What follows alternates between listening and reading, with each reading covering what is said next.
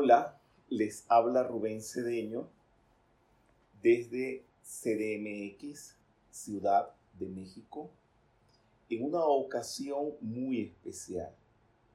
Hoy estamos celebrando y conmemorando la Asunción de María. Festividad que tiene dos facetas una muy reciente, ya vamos a hablar de eso, y otra muy antigua. Desde que la Madre María hizo su asunción, se ha sabido de este hecho, pero que la Iglesia Católica, siempre tan cauta, y que es algo, algo admirable en la Iglesia, para no engañar, se tardó casi dos mil años en aprobarlo y ya vamos a hablar de eso. Esta actividad del día de hoy tiene historia. Está dedicada principalmente a la Madre María. No soy el único en la tierra, pero lo voy a decir en primera persona y como que si fuera el único por un nexo personal que siento con María. Está dedicado a ella, pero sé que son millones de personas que siente nexo personal con María. Y la segunda persona es al príncipe de Septimania, que se lo dedico con todo cariño, don Rubén Alberto Gabalday Castro, porque hace unos días me mandó una notificación al respecto de la celebración que él iba a realizar con respecto a este día y sentí como quien dice el flechazo en el corazón de unirme a Él, porque en estas fechas debería estar en Buenos Aires y estar con celebrando con Él esta festividad tan hermosa y no lo estoy. Pero eso no iba a ser impedimento. Y me dije, desde México puedo unirme a Él y con celebrar, si se puede utilizar esta palabra, con él este acontecimiento tan hermoso. La tercera dedicación va al Instituto de Ceremonial de Buenos Aires, que él preside y que ha tenido la benevolencia de asignarme como presidente honorario, porque tal día como hoy fue fundada esta institución y están de pláceme celebrando también este día tan hermoso.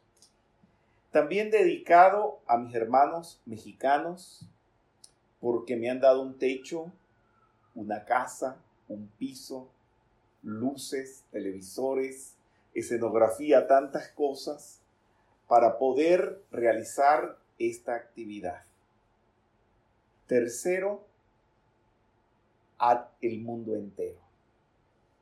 Todos los que amen a María y también a los que no la amen para que la empiecen a amar. No necesitan ser católicos para amar a María. Y si algo les puedo decir, puedo sumar dos religiones más, además de la católica, en la devoción a María. La primera, por supuesto, la religión católica. Segundo, la judía, porque María era judía, nació judía, vivió judía y no puedo decir que desencarnó, pero tuvo su asunción siendo judía.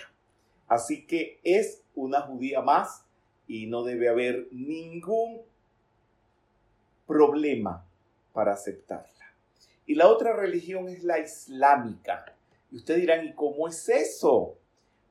Mahomet, el fundador del islamismo, cuando tomó la Meca a través de una historia hermosa que no la voy a contar ahora porque no es el objetivo de esta actividad, llegó a la Meca y en la Meca se ponían muchos ídolos de cualquier tipo, de todas esas tribus que pasaban por allí en el desierto y cuando instaura el Islam con Alá como Dios único, manda a quemar todos los ídolos que habían en la Meca.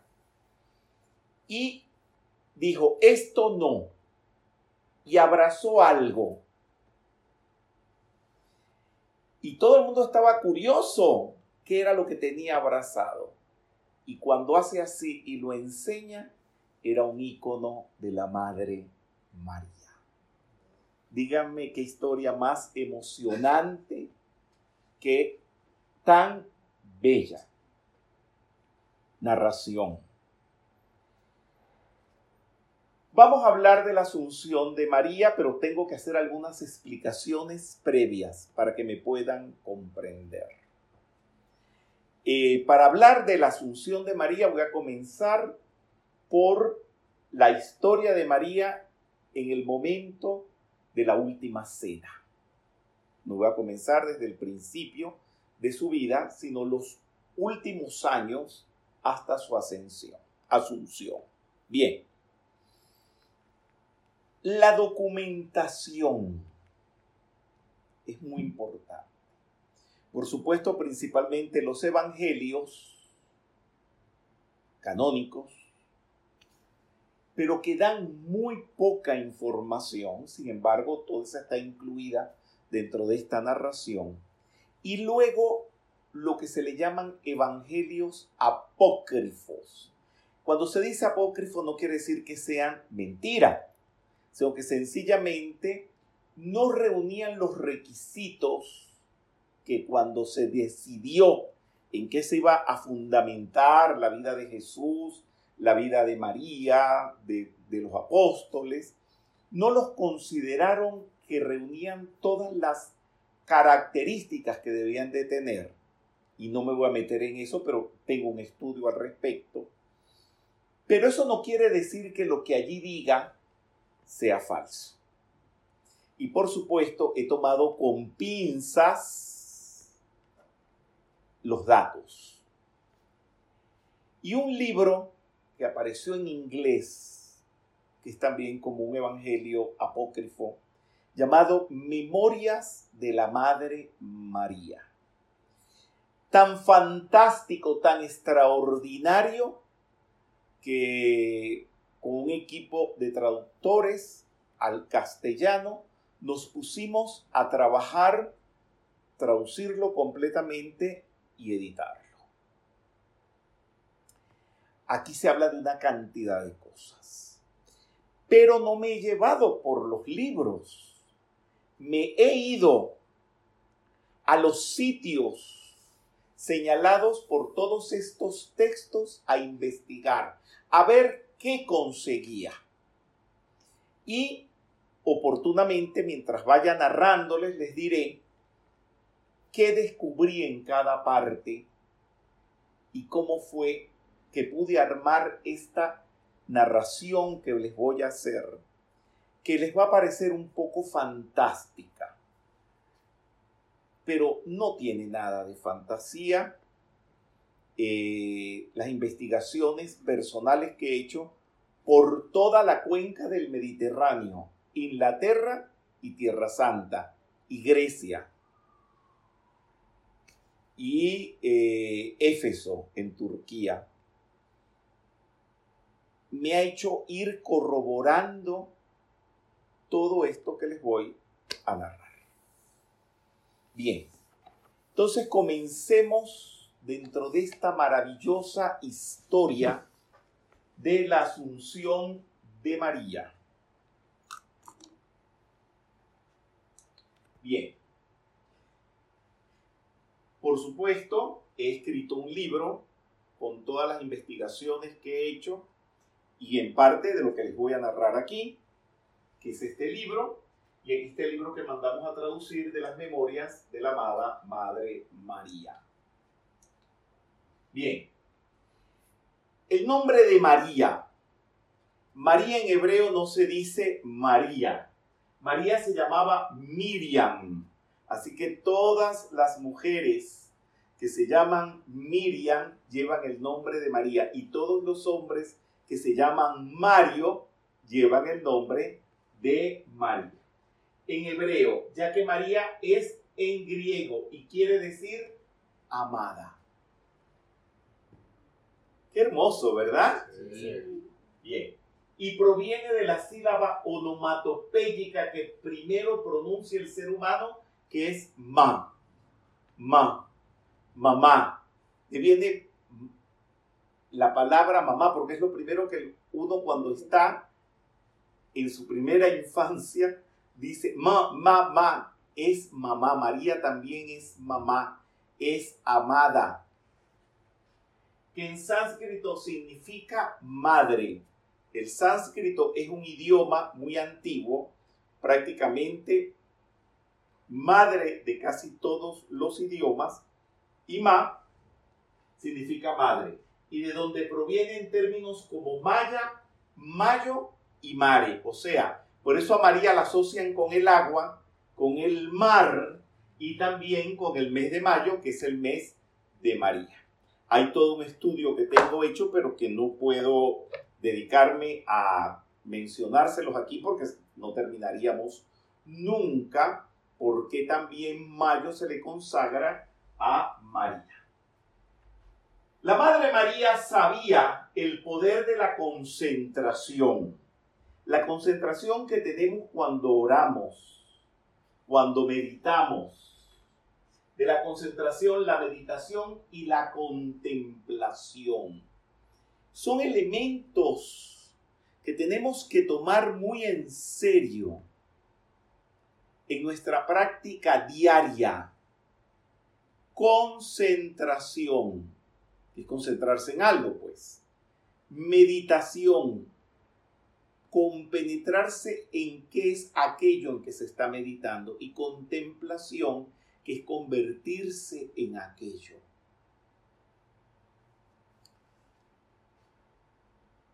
¿Cómo crear y sostener una forma perfecta o concepto inmaculado? De ahí vendrá todo esta también larga historia de documentarla de María, la Inmaculada Concepción. Y esto le dio el derecho de ser la madre de Jesús, un Cristo despierto. La palabra Cristo viene del griego, pero es la traducción en griego de en griego se dice Christos y es la traducción en hebreo de Mesías o Mesías. ¿Y qué quiere decir Mesías? Es muy importante entonces saberlo. Quiere decir el ungido de Dios. Ese nombre se le daba a cuando un profeta o un rey era ungido y por supuesto, el pueblo de Israel esperaban al gran Mesías, que en el catolicismo, pues, se menciona que es Jesús. La Madre María es la que modela el corazón de cada ser humano. Seas católico, apostólico romano, musulmán, judío, hinduista, budadarmista, de la religión que seas. Porque ella es un ser cósmico y los seres cósmicos no delimitan su amor aman a todo el mundo. O sea que todos llevamos una impronta, una huella de la Madre María dentro de nosotros. Y también en todas estas investigaciones que he hecho y lectura, también se afirma que la Madre María, aunque sea en fracciones de segundos, se hace presente en cada parto de cada mujer en el mundo entero. El corazón es la sede de la conciencia divina, de la Santísima Trinidad dentro del ser humano, del Cristo interno, y por eso ella lo modela, porque viene a ser el cáliz, el grial, donde Dios se anida dentro de cada uno de los seres humanos. Cuando sucedió la última cena, que no precisamente aconteció como el cuadro de Leonardo da Vinci, con todo el respeto de Leonardo da Vinci, pero no fue así, y esto les digo que he investigado todo esto, he participado de reconstrucción de escenas en Israel hechas al estilo de dos mil años atrás cuando Jesús estaba encarnado físicamente y la distribución de las mesas y la manera en cómo se sentaban no era como Leonardo da Vinci lo tiene en su cuadro. Era, aquí como ustedes lo ven, sentados, recostados. Eh, aquí Jesús está al frente, pero generalmente yo tengo otra, otras pinturas, pero como no aparece Jesús, no la, no la puse es de este lado que está el puesto principal. El segundo, de este lado. Todo eso lo he estudiado profundamente. Cuando sucede esto, María, esto todo está narrado también en el libro que la Madre María me ha permitido dedicarle a ella. María tejía, bordaba y con telares hacía telas.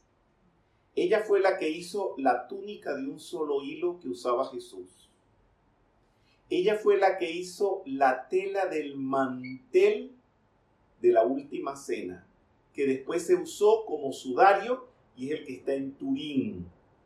Bueno, miren todo esto con tanta información. Y ella estaba en la última cena pero no se sentó con ellos, estaba, ella estaba atendiendo. Y el Maestro Jesús, cuando, ella terminó, cuando se terminó la cena, le entregó la copa, pero no era copa, el recipiente donde se consagró el fruto de la vid. Quiero recordarles que por ninguna parte dice vino sino fruto de la vida.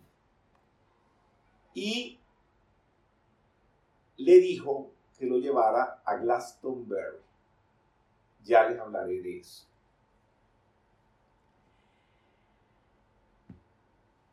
Vamos entonces ahora, vamos a saltar por supuesto toda la parte de la pasión de Jesús. Quizá pues también tengo mucho que comunicarles al respecto pero como estamos tratando es de María, vámonos entonces al momento de la crucifixión. Esto es muy interesante. Creo que desde muy joven, pero muy joven, me estoy sentando en el Calvario, en el Santo Sepulcro, en Jerusalén, sentando horas incontables, días incontables, y meses incontables meditando qué pasó allí. Las informaciones que les voy a dar ahora, que no son mías, por supuesto, es que María no estaba como en las películas que ustedes ven sobre la vida de Jesús, desesperada, llorando, ay, mi hijo que me lo mataron. No. Ella estaba en, ya se los dije, concentración, meditación, contemplación, tres actividades en una sola, sosteniéndole a Jesús el concepto inmaculado. ¿Qué es esto? Es algo muy interesante.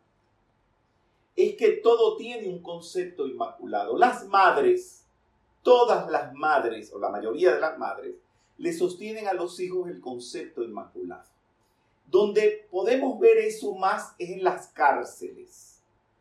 Cuando vamos de visita a prestarle servicio a los reclusos y vemos a las madres haciendo fila para entrar al reclusorio, esas son madres de ladrones, de asesinos, de delincuentes terribles. Pero ¿qué pasa si usted le habla mal a esa madre de ese hijo? Se ofende, ¿verdad? Porque ella cree que su hijo es perfecto.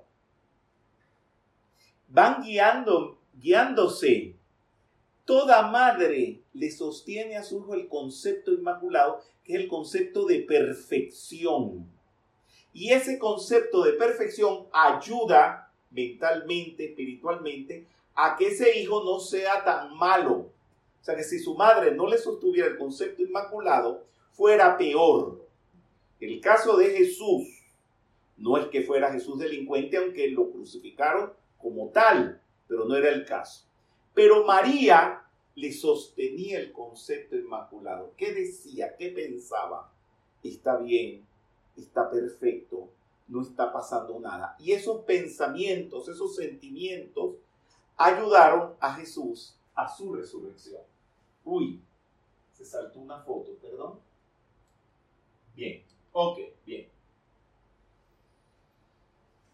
Esto nadie me lo dice cuando hago las investigaciones, a mí nadie me dice nada, porque hago investigaciones de cosas que nadie sabe. Este lugar ni se lo mencionan a nadie cuando usted va al Santo Sepulcro. Pero ese lugar es el sitio donde se paró María a sostenerle a Jesús el concepto inmaculado. Porque desde aquí se ve ahí mismo al frente, lo que tengo al frente es el Calvario. Y como pueden ver, aquí está mi mochilita sobre un asiento, porque ahí es donde me siento a reconstruir, imaginar, concentrarme, meditar y contemplar qué pasó allí donde María pudo hacer esa maravilla de negar todo eso negativo que estaba viendo y producir una transformación tan extraordinaria. Pero esto no se lo narro para que digan, ah, lo que hizo la Madre María, es que ustedes ya saben que las madres humanas comunes y corrientes que no son la Madre María le sostienen a sus hijos el concepto inmaculado. Y hombres necios que acusáis, como dice, a las mujeres sin razón, también pueden hacer eso, sostener el concepto inmaculado.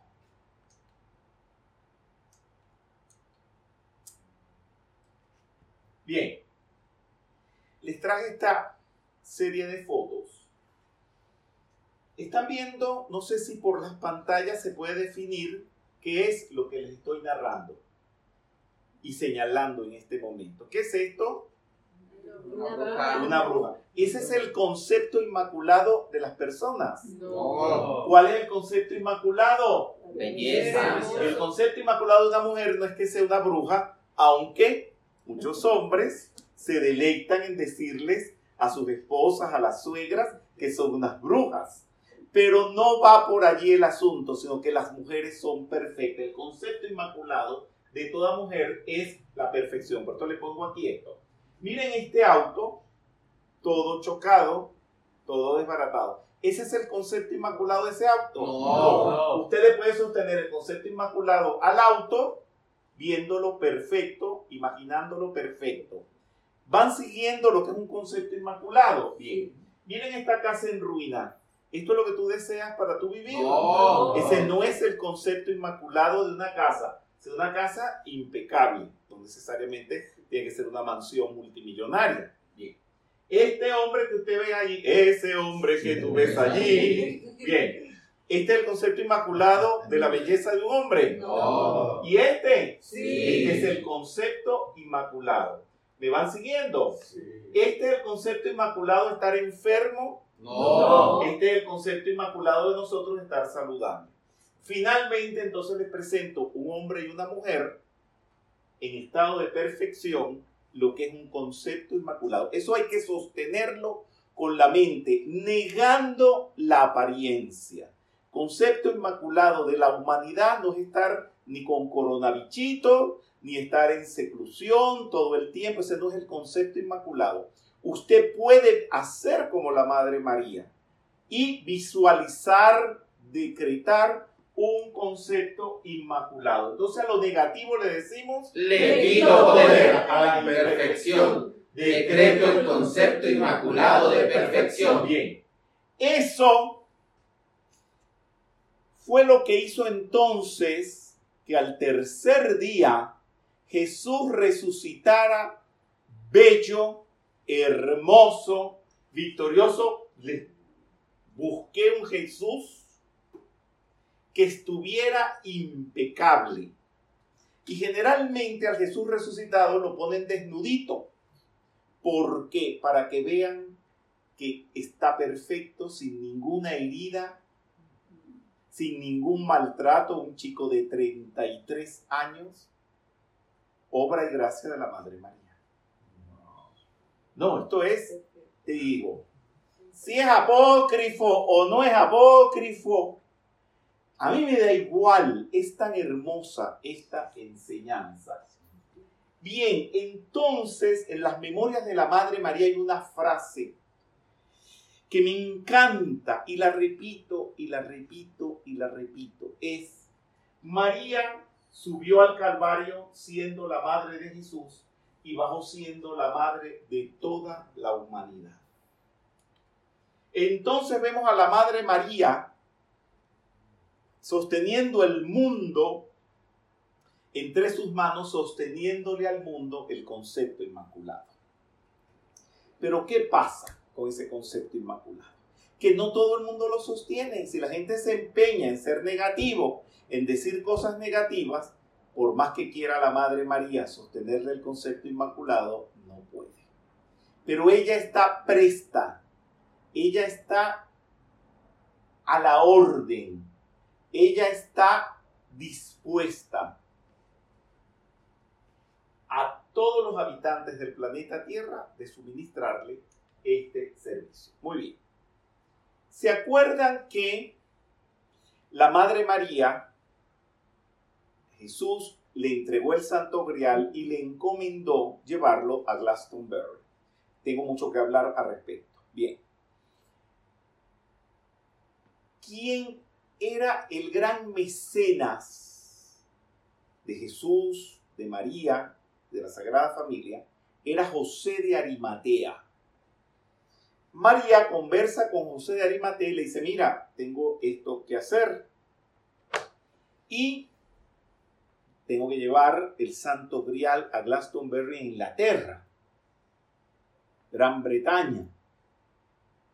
Y le dijo él, no te preocupes María, que yo tengo unos negocios allá y tengo que ir.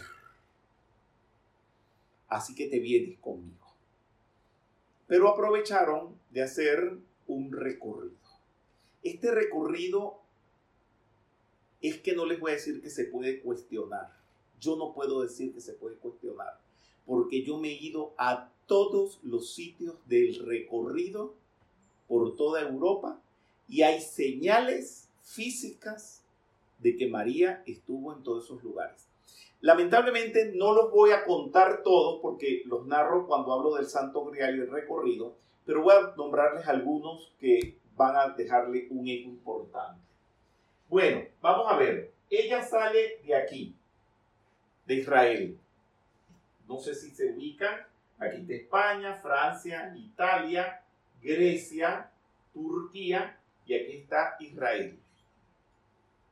Ella sale de allí y le pide a José de Arimatea irse a Egipto para darle las gracias a los profesores que tuvo Jesús cuando estaba en Egipto y estudió allí Jesús. Y de eso hay pruebas, yo tengo todas las fotos de todos los lugares, los árboles donde reposaban y todo eso. Solamente les voy a mostrar una. En Luxor, el lugar donde María se paraba a esperar que su hijo saliera de allí, que estaba estudiando. Y estudió con un profesor que se llamaba Serapis Bey, donde entre muchas otras cosas le recordó en el cuerpo físico la técnica de la resurrección. Le enseñó la animación suspendida, que es quedarse como muerto sin morirse. Y por eso mi persona cree en la resurrección sin lugar a dudas, porque sabemos que Jesús nunca murió. Pero ella, María, tomaba clases para adultos de las mismas materias que estudiaba Jesús y ella también aprendió eso. Y allí María aprendió las técnicas de la resurrección. Y de la ascensión que terminó en Asunción pero de eso hablaremos en su momento. De ahí salieron y fueron a Creta. Y hay pruebas de que María estuvo en Creta. De ahí salieron y se fueron, atravesaron el Mediterráneo. Tengo punto por punto las islas santuarios retratados, donde la tradición oral afirma que estuvo María. Y por supuesto, el gran lugar es Fátima. Los pastores que vieron a, a María en las apariciones es porque evocaron ese momento en que María tuvo, estuvo aquí en esta esplanada, esta esplanada de Fátima, donde ella estuvo allí de cuerpo presente y comenzó a hacer un recorrido por toda la península ibérica y así esta narración es pública. Estamos en Zaragoza. Y aquí dentro de esta basílica hay un pilar donde se dice que apareció María. Pero la gente allí dice algo interesante dijo, aquí estuvo María en cuerpo mortal. Y yo los corrijo y le digo, ningún mortal porque nunca se murió. En cuerpo inmortal. Y se quedan callados y no entienden qué es lo que les estoy diciendo. Y el pilar se conserva, que es lo que llaman la Virgen del Pilar. Y tuvo un testigo que fue Santiago que por aquel entonces también estaba en la península ibérica y la ve. ¿Qué haría María en ese pilar? Muchas cosas, se podría haber recostado a descansar. Y por supuesto, después de dos mil años, lo ponen todo y mistificado de que apareció. Sí, fue real. La Virgen del Pilar es un hecho real. Seguimos. La trayectoria es muy interesante y lo he investigado todo. También María pasó por San Juan de la Peña, ustedes no se lo imaginan, pero no lo puse porque era demasiado poner, para poder llegar a Lourdes, donde Bernadette hizo la resurrección y la vida de cuando María estuvo allí meditando y orando y dejó esa radiación. Y fue lo que Bernadette sintió cuando se narran las apariciones en la gruta de Lourdes. gracias a Manuel Peciña, es como una promesa de que Él me lleva todos los años de mi vida a Lourdes, allí, a orar, a meditar y a cargarnos con esa radiación. Y finalmente toman hacia el norte de Europa, atraviesan el Canal de la Mancha y llegan a Tintagel, donde María desembarca y se van hasta Glastonbury. Lo curioso de esto es que la gente de Glastonbury habla de esto. Esto está en las memorias de la Madre María, pero la gente de Glastonbury habla de esto y señalan el lugar donde se escondió el Santo Grial. Y aquí está. Se llama de. Y allí desencarnó José de Arimatea, está su cuerpo, un árbol que fue una, una vara que él tiró y floreció. Y ese árbol es propiedad de los reyes de Inglaterra y solamente ellos lo pueden regar y ocuparse de ese árbol, un árbol mítico. Bueno, son muchas cosas que les puedo narrar al respecto. Y aquí fue donde vivió el rey Arturo también. Esa es la isla de Avalón. Y de esto también hay pruebas que de ahí se fueron a Monte Athos, en Grecia, y no se vayan a sentir ofendidas las mujeres que me están escuchando, pero les voy a dar una razón de lo que voy a decir.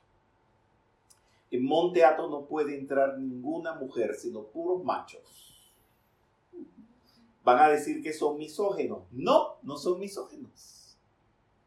Cuando María salió de aquí, en Monte Athos, esto es Grecia, dijeron, ninguna otra mujer volverá a pisar este lugar. Para que sea la única mujer que pisó ese sitio. Y hasta el presente ese lugar se mantiene y ahí se asegura, se afirma que estuvo la Madre María. Bien, seguimos. Y aquí pues ya he tenido la oportunidad de ir varias veces. Recientemente volví con un grupo muy pequeño de estudiantes. Esta es la casa de María que está en Éfeso, en Turquía, donde ella vivió y finalmente regresó a Israel nuevamente. Esto no te lo dice nadie, esto lo he tenido que investigar, estas son las ruinas de la casa de la Madre María en el monte de Sión, donde ella vivió y ayudó a la primera estructura de los primeros cristianos. Porque Jesús desencarnó, Jesús predicó y dijo todas las maravillas que dijo, pero quien se ocupó de darle forma, de reunir a aquellos machos, aquellos eh, apóstoles y decirle, acuérdense que estaban también todos los problemas entre San Pedro y San Pablo, porque San Pablo andaba persiguiendo por ahí cristianos. Y entonces después se convierte, pero entonces no lo querían aceptar. Todos esos líos tuvo que la Madre María imponerse y desde allí los dirigía y dicen que ella fue la que dio inicio a la primera Navidad. Bien, aquí está el lugar donde María vivió, arriba. Esto está arriba de la casa de ella. Después les voy a hablar de las rosas. Por eso tenemos aquí rosas blancas. Cuando iba a Israel de muy corta edad haciendo todas estas investigaciones, porque fui muy joven, adolescente. Me acuerdo que para llegar a este lugar, esto no estaba señalizado y las calles eran de tierra, me acuerdo. Yo me guiaba por el olor a rosas. Andaba como un sabueso, oliendo. Y si habían dos calles, que de hecho ahí hay dos calles, una que va al templo, a la basílica y otra que no. y no sabía por dónde y me asomaba por una callecita, respiraba. Si no me olía nada, por ahí no era. Y por donde me oliera a rosas, por allí era. Por cierto, que para realizar esta actividad hoy, trajeron los estudiantes que están aquí aroma de rosas naturales.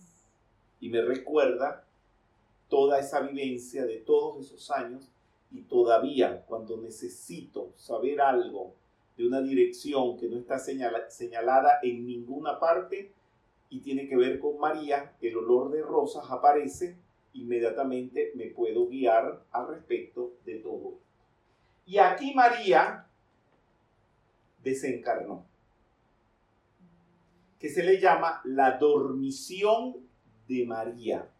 Y está esta maravillosa escultura que refleja a María cuando desencarna. Muy bien. Y los apóstoles de Jesús se la llevan en procesión y cantando al torrente del Cedrón, que es esto que ustedes están viendo aquí. Aquí, algunos salir a, esta calle que ven aquí, esto va hacia el huerto del Getsemaní. Todo eso está muy cerca. Y cuando uno penetra aquí, hay una escalera, pero muy profunda, que te lleva a lo que es la tumba de María. Y ahí pues tienen la foto de mi persona con la tumba de María. Todavía conserva el olor a rosas porque allí fue donde la depositaron, no puedo decir la enterraron porque no le echaron tierra encima. Y a los días fueron, había un olor a rosas, a estas rosas blancas que han traído hoy, y fueron, destaparon el sarcófago y no estaba. Lo que habían era una rosa blanca para cada discípulo. Y el cinto que está en Italia en una iglesia. Son, les digo, unas historias extraordinarias, hermosas. Bien, hay muchas pinturas alegóricas a la Asunción de María. Esta no es precisamente una, pintura alegórica a la Asunción de María, pero sí es a un hecho que luego de la Asunción, María fue coronada como reina de los cielos, reina de los ángeles. Y este cuadro lo pintó Paolo Veronese, que es un maestro, esta es una escultura que descubrimos en el Museo del Louvre. Nadie habla de esta escultura ni aparece en ningún libro de historia del arte, pero esta es la cara de Paolo Veronese, el que pintó este cuadro. Él fue un pintor del manierismo veneciano del siglo XVI, de formas abundantes y difíciles, no naturales. Nació en Verona y vivió en Venecia, por eso se le dice Pablo el Veneciano, donde pinta los techos de la iglesia de San Sebastián con la perspectiva soto in su pintor de grandes formatos esplendorosos, fastuosos, poblados de multitudes y a veces anacrónicos. Bien. ¿Qué es la asunción? Porque está la ascensión. Ascensión es cuando tú te curras ese hecho, como Jesús predicando, fue crucificado, lo persiguieron, lo traicionaron, tuvo que hacer milagro, curando enfermos, eh, levitando sobre las aguas. Eso fue tremendo, tremendísimo. Se lo curró, lo trabajó y ascendió. María María sí trabajó, pero por supuesto no se puede comparar a lo que hizo Jesús. María fue asunta. ¿Qué quiere decir eso? Es la ascensión por gracia divina, por vía de gracia. Vamos a decirlo coloquialmente, a Dios le dio la gana de llevársela para el cielo y punto final. No importa lo que piensen ni lo que digan. Y estoy de acuerdo con Dios. Pues, no me voy a oponer. Muy bien. Y, por supuesto, ya se los dije, dejó todo un lecho de rosas blancas. Media cámara, un ser que ha hecho obras de arte importante, estadounidense, ha hecho esta pintura no ortodoxa de la Madre María, pero que refleja lo que les estoy narrando, la Madre María bañada en rosas. Y es muy hermosa esta figura de la Madre María. Bien. Jules Massenet, eh, un compositor francés, hizo un oratorio. que es un oratorio? Es como una ópera que narra una historia, pero que no se dramatiza, no se ponen trajes ni hacen escenografía. Los cantantes se paran frente a la orquesta. Generalmente los oratorios son para grandes orquestas, solistas, coros. Compuso un oratorio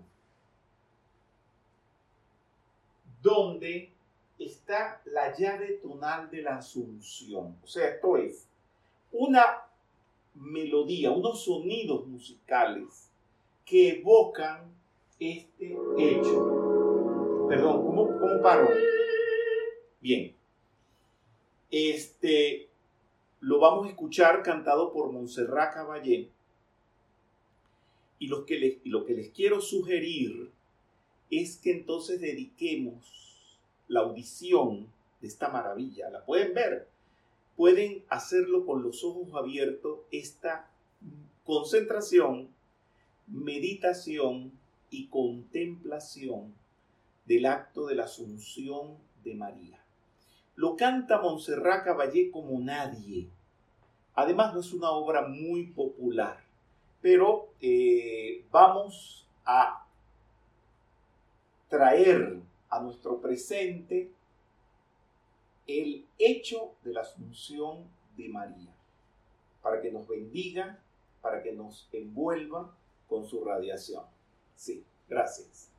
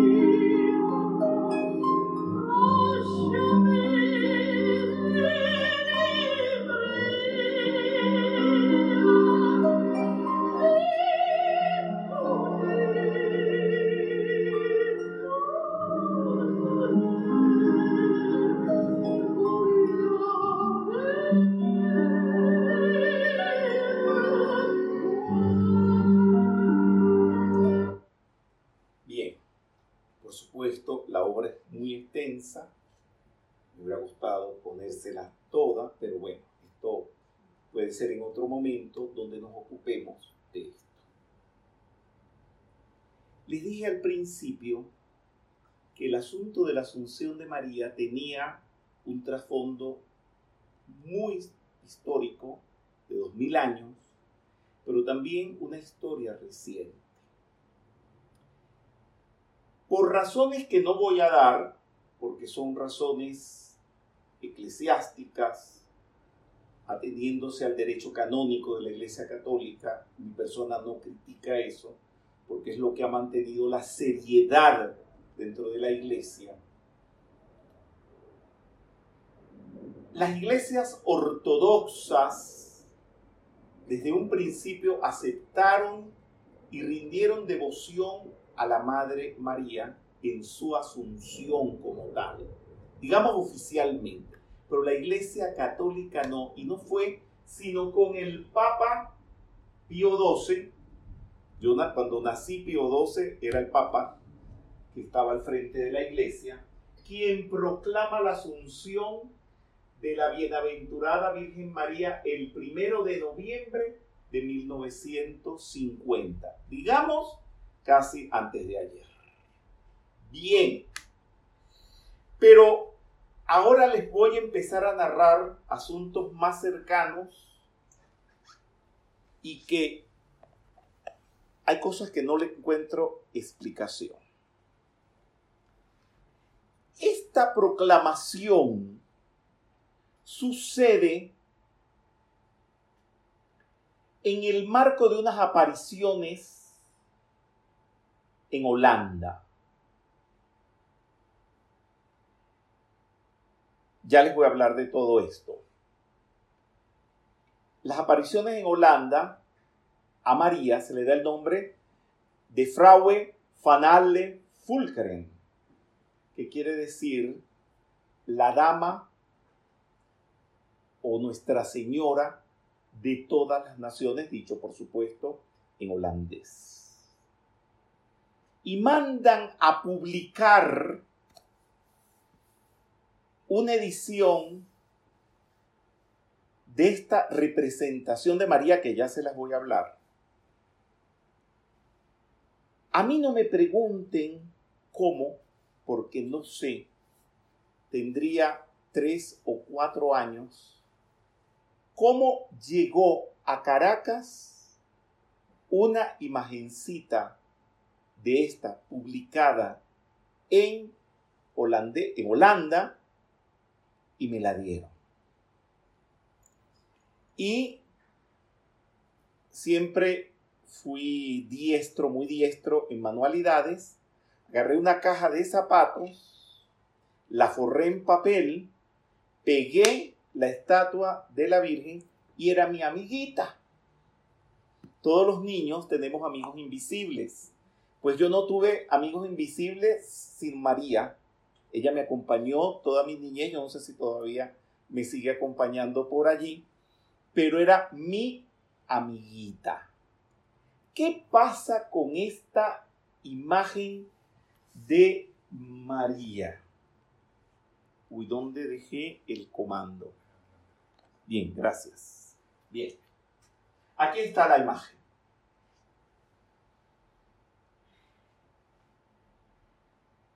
Dentro de todas estas investigaciones que he hecho sobre María, hay una información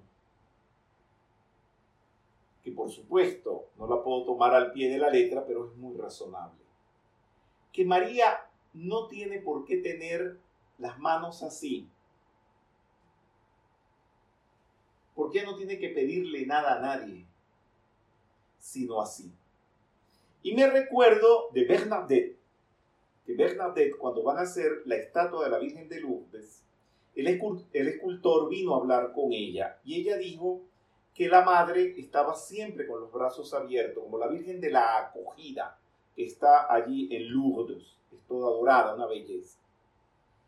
Pero que en un momento la Virgen hizo así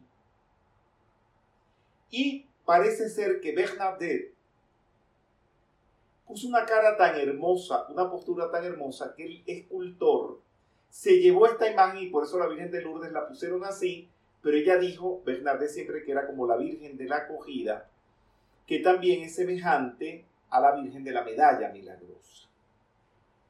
¿Por qué es?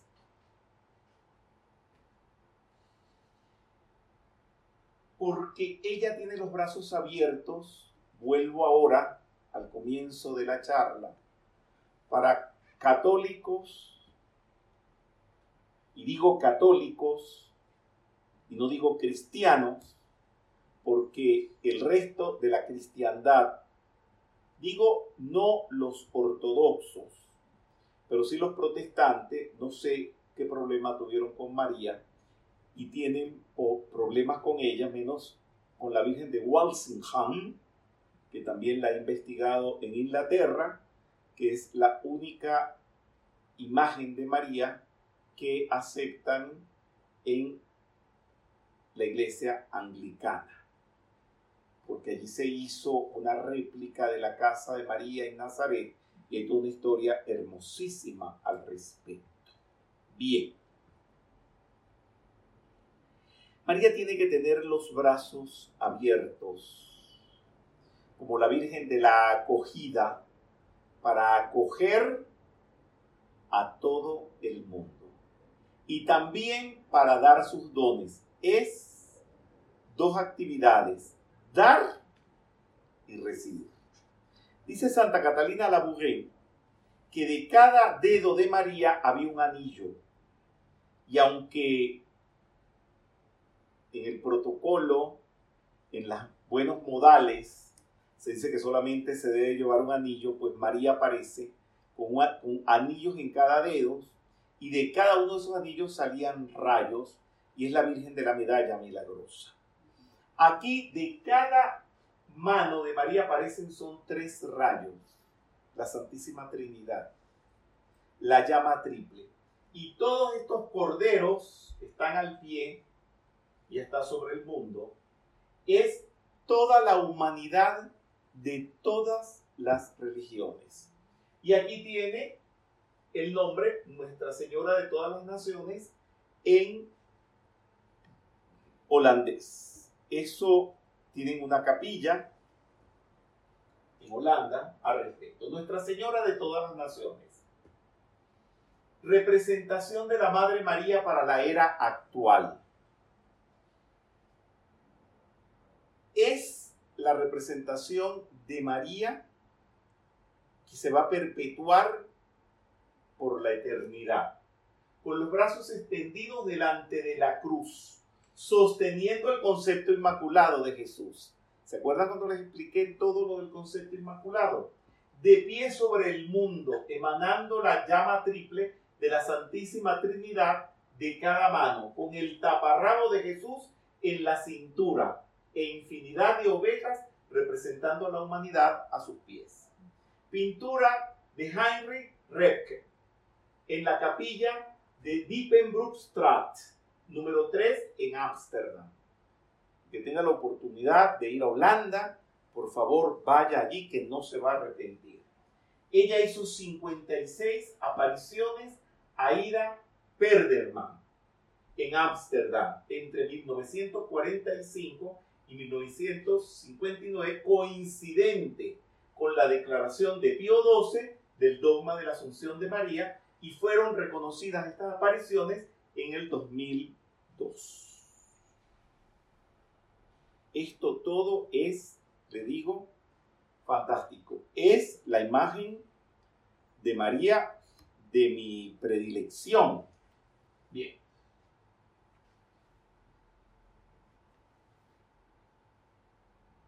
Si me odian, rechazan y condenan, les abro los brazos como la Madre María. Si son ignorantes, incultos y ordinarios, les abro los brazos como la Madre María. Si son drogadictos o antisociales, les abro los brazos como la Madre María. Si son enfermos, pobres y desahuciados, les abro los brazos como la Madre María. Yo soy la extensión de los brazos de la Madre María en el mundo para todo aquel que necesite ser acogido y requiera de ellos que ellos les irradien los dones de Dios. Cada ser de luz, bueno, todo en el universo emite sonido. No los escuchamos porque son infrasonidos, sonidos no audibles. Pero, por ejemplo, los perros oyen infrasonido. No sé si ustedes han visto los pitos de los perros que no se oyen para el ser humano, pero los perros sí los oyen. Bien, son infrasonidos. Hay sonidos que nosotros no escuchamos. Y los seres de luz, Jesús, la Madre María, San José, tienen su sonido. No voy a extenderme en eso, solamente me voy a ir al tema, el objetivo de la actividad de hoy. La Madre María tiene un sonido. Ese sonido lo captó Franz Schubert en el romanticismo y lo plasmó en un Lied, que es un Lied, una forma musical, donde es un acompañamiento muy elaborado. O sea, no es un acompañamiento de tiplín bordón, pum, pam, pam, pum, pam, no, nada de eso. Un acompañamiento muy elaborado, como que si fuese una pieza musical para piano. El lead es una obra que generalmente, inicialmente, fue concebida para piano y voz.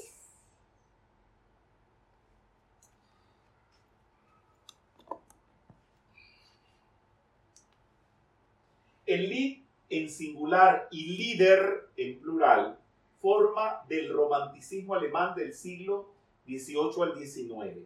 Canción lírica breve, letra de poesía, no es letra. Una cosa es letra y otra es poesía. Con música estrechamente relacionada para voz solista sin virtuosismo. O sea, no hay agudos, ni graves profundos, ni agilidades. Aquí generalmente lo que se admira es la belleza. Acompañada de piano de independiente melodía, pero perfectamente ajustado. Fue cultivado por Schumann por Schubert y por Brahms. Bien, seguimos. Franz Schubert, compositor del romanticismo vienés, maestro del Lied, escribió 600 Lieder. Vivió 31 años y opacado por la fama de Beethoven, eh, en las Schubertiadas hace unas reuniones donde se interpretaban sus obras y él es pues el autor del Ave María. Tenemos la foto de Schubert. Vamos a escuchar el Ave María de Schubert, que lo cantan mucho en las bodas, que lo cantan mucho en las iglesias, pero que generalmente lo cantan mal. Porque cantar un líder, y lo habla un profesional de la música, que pasé toda mi vida y sigo cantando, líder, es muy difícil. Y el Ave María es una de estas piezas que difícilmente cuando la gente se lo aprende de oído lo interpreta bien. Y hay que conocer de música, hay que conocer la partitura para poder apreciar cuando está correctamente bien cantada. Me costó escoger esta versión porque generalmente también lo hacen con orquesta, lo hacen con guitarristas, lo hacen con flautistas, lo hacen con esto y tiene que ser con un piano solo y una voz sola y conseguí esta versión de Ainhoa Arteta, que lo hace de alguna manera para la redención o como oración para las víctimas de la pandemia. Y, por supuesto, no lo hace en un lugar cerrado porque no se puede. Y mandó a sacar el piano a la puerta de la iglesia y con un viento hermoso lo canta, pero además de eso lo hace con una gran devoción, con una interpretación donde va con la letra, además lo canta en el idioma original en que fue escrito, que es en alemán, y les doy fe, como músico que soy, que se ciñe estrictamente a la partitura. Es una voz de soprano, pero no es la soprano aguda, ella es una soprano que tiende más de lo lírico espinto a lo dramático, más dramática que otra cosa, una voz con cuerpo, intensa, muy firme, muy llena, con un gran color de voz. Vamos a escuchar esta maravilla. Ainhoa Arteta es una soprano española del País Vasco y que admiro muchísimo y la respeto muchísimo como gran profesional de la música que es. Y con esta actividad, escuchando esta Ave María, que les voy a suplicar, por favor, si desean, que se concentren en la Madre María, porque allí está su sonido y ella puede venir. Recuerdo hace muchos años, como 20 años, en las Islas Canarias estaba dando la actividad de la Madre María, pusimos el Ave María y vino una radiación muy grande y una señora salió corriendo. Le dije, ¿qué pasaría? no está pasando nada malo. Terminó la actividad y la señora estaba en la puerta. Y le digo, ¿qué te pasó? Me dice, es que tenía un fibroma cancerógeno que me lo están tratando, porque era terminal y mientras estábamos escuchando la Ave María sentí ganas de ir al baño y lo boté. Y la señora se sanó. O sea, suceden milagros de la Madre María. Bien, vamos a escuchar esta Ave María de Schubert, un lead interpretado por Ainhoa Arteta. Piano y voz. Así de simple y así de hermoso. Gracias.